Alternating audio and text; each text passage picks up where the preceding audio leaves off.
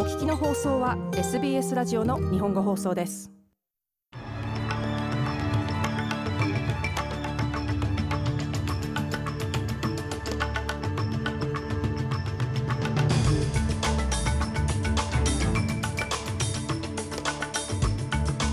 10月26日水曜日午後のニュースをシドニーから大場恵美がお届けします。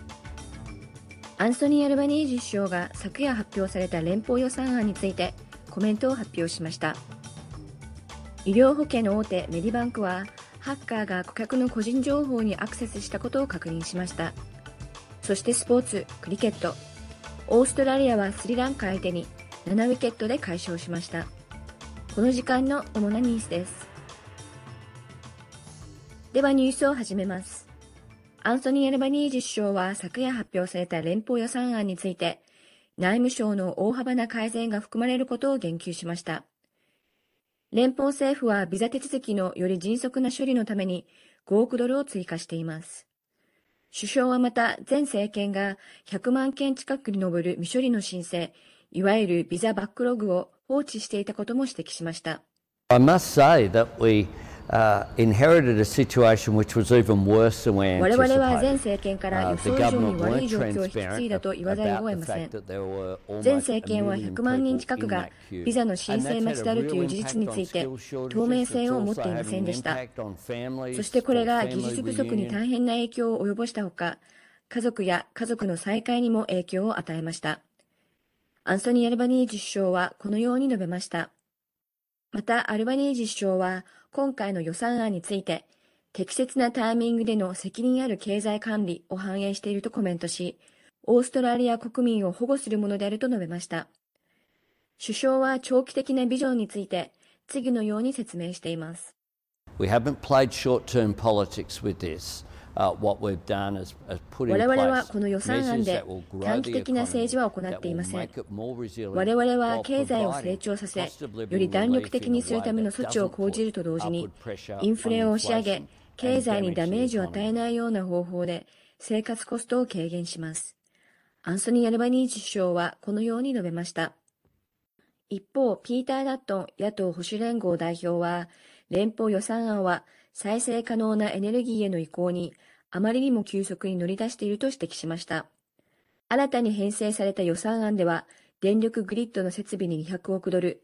電気自動車や充電ステーションなどの交通機関の排出削減に5億ドル、新たなエネルギー自習性に1億ドルが充てられる予定です。ABC の取材に応じたダットン氏は、この計画は持続不可能であると指摘しました。Now we all support a reduction in emissions 私たちは排出量の削減と、そのための信頼できる道筋については支持します。しかし政府は 28km の電柱と電線を敷設することを話しています。そんなことはありえません。ドイツではそれをやめたのです。ピーター・ダットン氏でした。また今回の予算案では、住宅が購入しやすくなることにも重点が置かれ、新たにハウジングオーストラリア未来基金に100億ドルを投入し、3万戸の公営住宅を提供する計画も盛り込まれました。さらには今後5年間でより多くの手頃な価格の住宅も建設される予定です。ナショナルシェルターの CEO であるエマ・グリーンハル氏は、住宅が予算の中心になったことは非常に好ましいことであるとする一方で、賃貸住宅への直接的な影響が限定的であることを指摘しました。Probably the, the one thing that we would have liked to have seen 私たちは賃貸に関することを望んでいました。ストレスを感じている賃貸人に対してもっと即効性のある対応を見たかったのです。エマ・グリーンハル氏でした。また、ベタレンティングのエグゼクティブディレクターであるジョエル・ディンナム氏は、政府が手頃な価格の住宅に果たす役割に前向きな変化があったにもかかわらず、それが予算にしっかり反映されていないと述べました。こ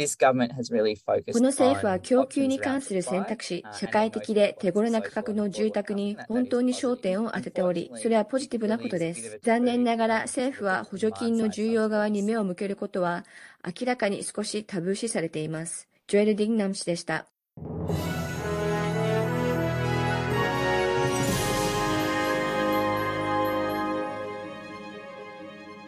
ニュースを続けます。医療保険大手メディバンクは、大規模な顧客情報流出を起こしたハッカーが400万人に上る顧客の個人情報にアクセスしたことを確認しました。またメリバンクは別会社 AHM の顧客や留学生のデータも流出したことを確認しており、影響を受けた人の数はさらに増える可能性があります。チーフエグゼクティブのデビッド・コッツカール氏は、この情報の流出について、恐ろしい犯罪であると述べました。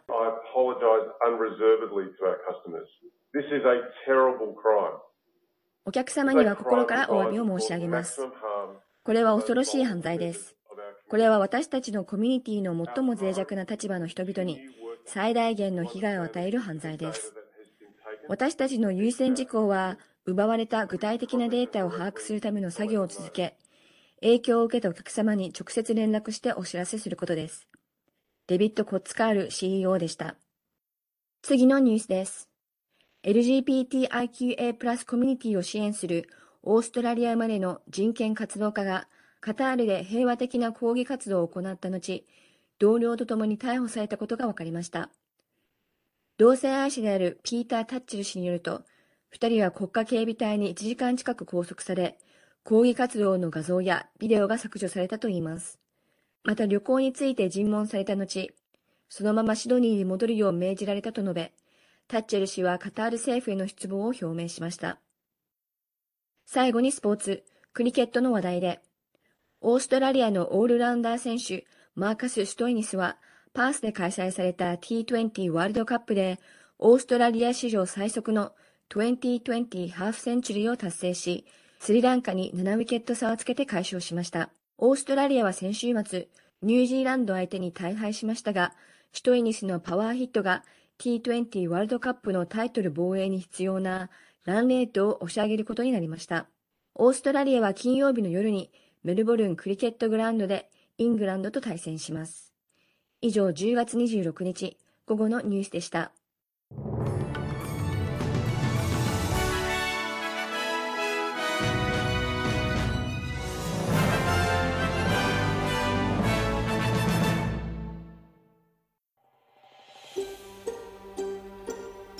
とストーリーをお聞きになりたい方は iTunes や Google ポッドキャスト Spotify などでお楽しみいただけます。